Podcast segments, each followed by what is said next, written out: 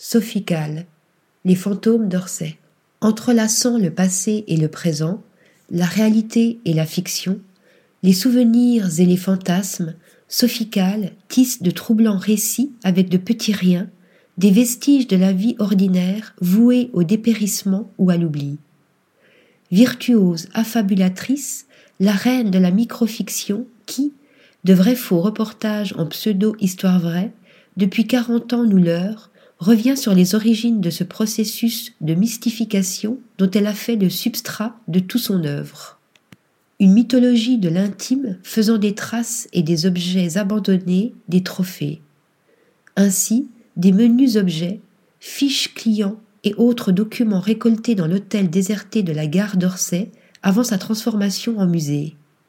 C'est là que tout a commencé en 1978 entend des mois durant les chambres désertées, documentant ou transformant les objets trouvés en ready-made, l'artiste plasticienne fera de cette terre de désolation le terreau de son imagination et de toute sa création à venir.